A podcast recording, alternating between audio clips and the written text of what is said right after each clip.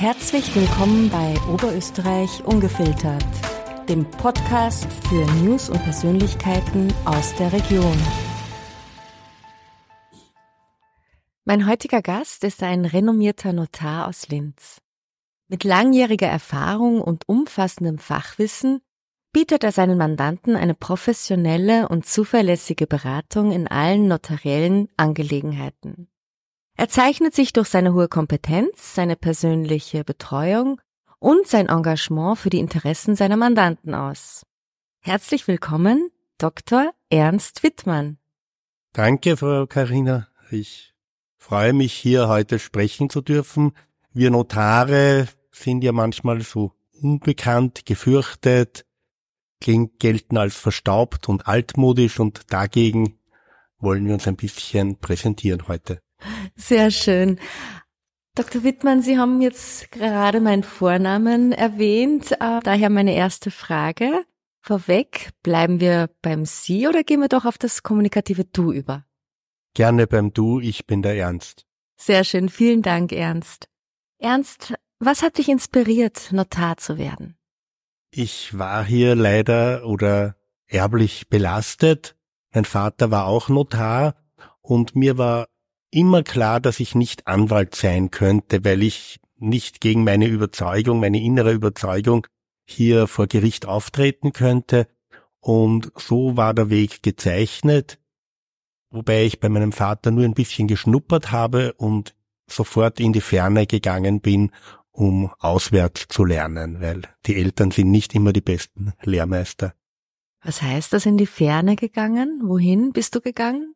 Ich habe in Wien studiert und beruflich habe ich dann in Wels meine Karriere begonnen. Es ist nicht so weit. Wir Notare sind an das österreichische Staatsgebiet gebunden und noch ein bisschen auch durch die Kammer ans Bundesland.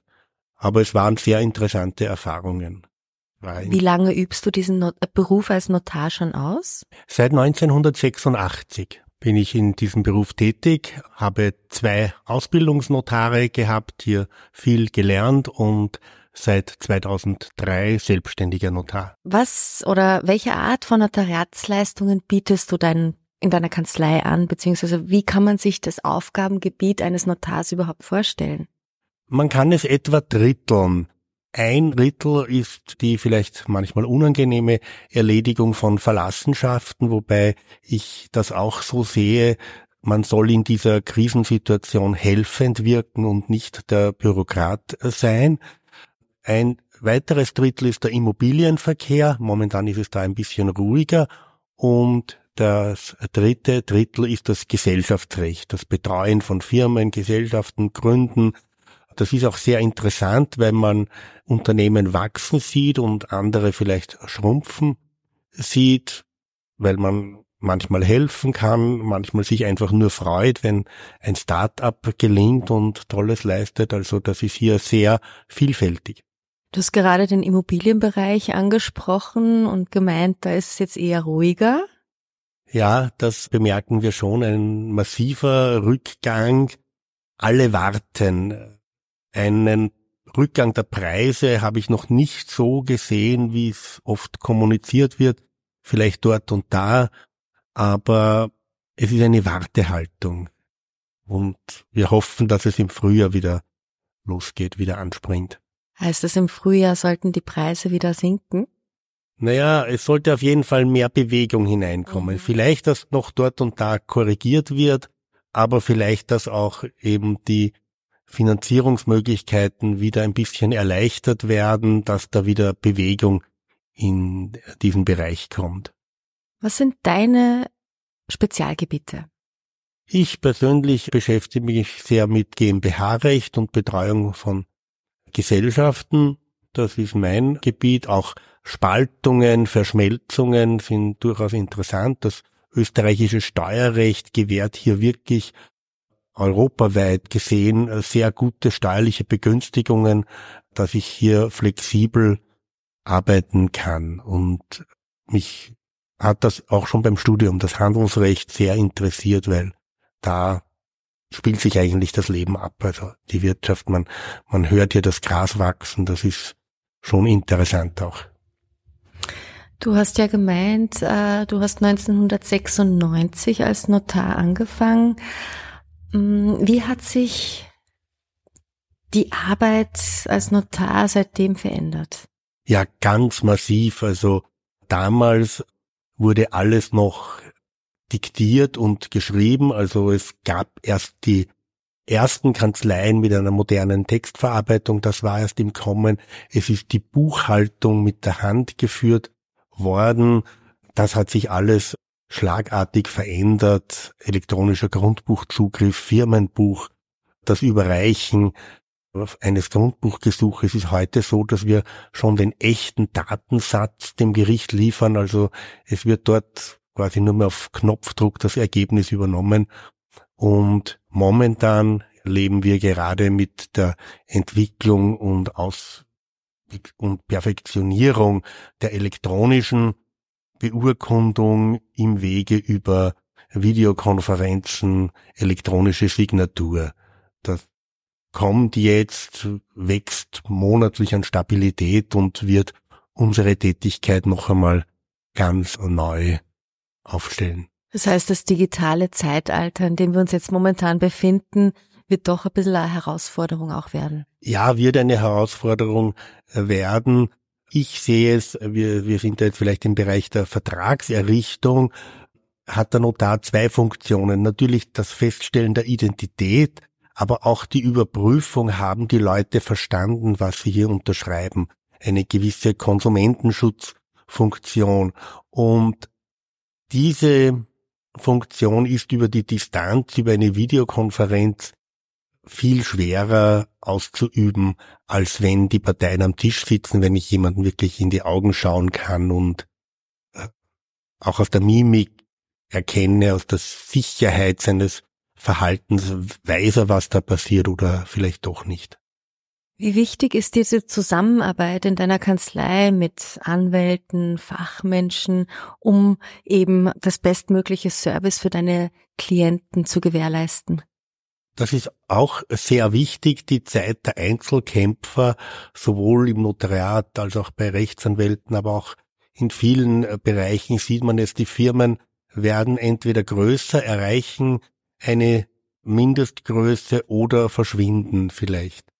Bei uns ist es auch ganz wichtig im Kontakt zu guten Anwälten und Steuerberatern, dass man sich hier ergänzt und auch wirklich eine vollständige, abgerundete Arbeit liefern kann. Ernst, deine Frau arbeitet ja auch in der Kanzlei. Wie funktioniert das? Ja, also da sind wir, glaube ich, wir waren das erste Notaren-Ehepaar in Österreich und es funktioniert wunderbar. Wir sind getrennt. Meine Gattin residiert im ersten Stock und ich im äh, vierten Stock. Wir sehen uns manchmal vielleicht am Tag gerade einmal im Büro und haben auch ein bisschen getrennte Arbeitsbereiche, so dass es hier eigentlich noch nie zu Unstimmigkeiten gekommen ist. Und meine Frau hat bei einem Mitarbeiter gearbeitet, so haben wir uns kennengelernt und dann natürlich war klar, dass man irgendwann die Frau ins eigene Haus holt. Okay, das wäre meine nächste Frage gewesen, eben wie das überhaupt dazu gekommen ist. Also ihr habt das ganz gut abgestimmt mit getrennten Arbeitsbereichen und auch getrennten Büros sozusagen. Wie funktioniert das dann? Nimmt man die Arbeit mit nach Hause? Diskutiert man Fälle miteinander?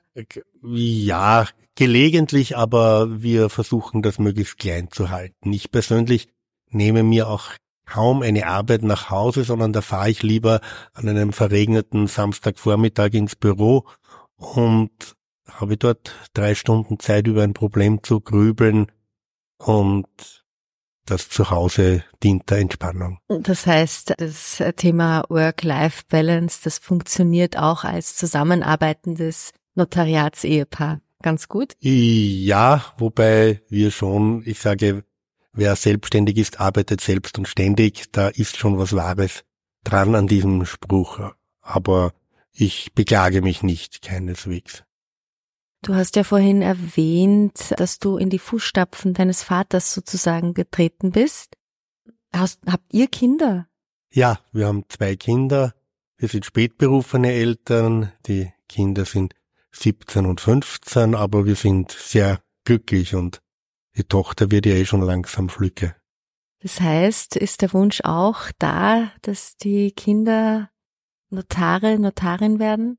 Ist noch gar nicht abzusehen. Der Junior ist ein, ein Mathematiker, hier sehr begabt und die Tochter schwankt ja von, von Medizin bis Jurist kommt auch vor, aber nicht der Notar, das ist viel zu langweilig, es muss Staatsanwalt oder Richter sein.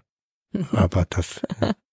Wie wichtig ist dir diese kontinuierliche Weiterbildung und wie bleibst du über die neuen Entwicklungen im Notariatswesen laufenden am Puls der Zeit?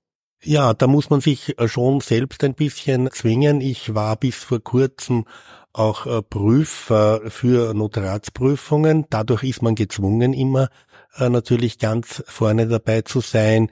Ich bin Beisitzer bei den Prüfungen in der Wirtschaftskammer für Immobilienmakler, Verwalter, Treuhänder und man muss sich eben Zeit dazu nehmen. Einen halben Tag in der Woche, dass man ein paar Zeitschriften liest und es ist auch der Vorteil, wir sind doch ein bisschen eine größere Kanzlei. Wir haben einmal in der Woche eine Teambesprechung und haben es auch so eingeteilt, dass jeder gewisse Zeitschriften liest und dann über das äh, Wichtigste berichtet. Und gerade diese Möglichkeit des Gedankenaustausches ist ein Riesenvorteil in der Arbeit. Also ich könnte mir nicht mehr vorstellen, alleine zu arbeiten, so wie es noch einige Notarate gibt. Du hast gerade gesagt, eine größere Kanzlei. Wie viele Mitarbeiter habt ihr? Wir haben derzeit 16 Mitarbeiter. Ja, das ist dann schon relativ groß, ja. Ja. Hm, welche Rolle spielen ethische Grundsätze in deiner täglichen Arbeit? Es ist, glaube ich, ein wichtiges Thema auch als Notar. Ja, es ist, es ist wichtig eben, dass man hier die Distanz bewahrt, sich eben durch vielleicht verlockende Honorare irgendwo aufs Glatteis zu begeben oder Dinge zu tun, die man dann vielleicht bereut. Es ist, man sieht nicht oft ganz hinein in die Geschäfte. Da bedarf es auch eben einer gewissen Erfahrung, dass man äh, das erkennt und eben dann richtig gegensteuert. Ernst, wie schöpfst du Entspannung aus dem Alltag? Entspannung, ich versuche jeden Tag Sport zu machen sei es im eigenen Fitnessraum im Keller oder doch halt ein bisschen an der frischen Luft äh, laufen.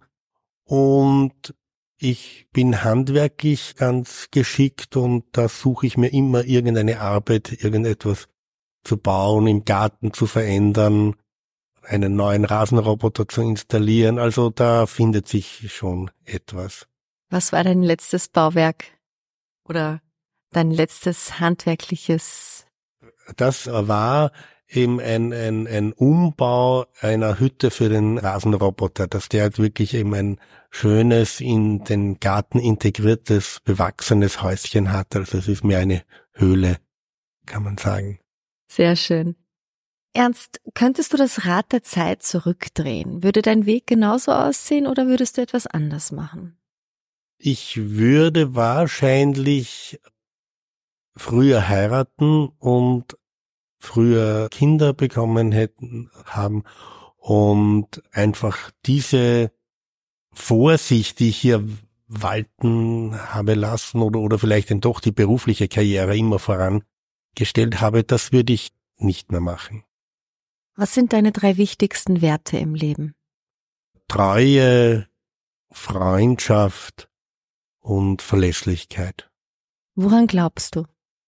Ich, dass in jedem Menschen etwas Gutes steckt, dass er nur lernen muss, es zu finden und herauszukehren.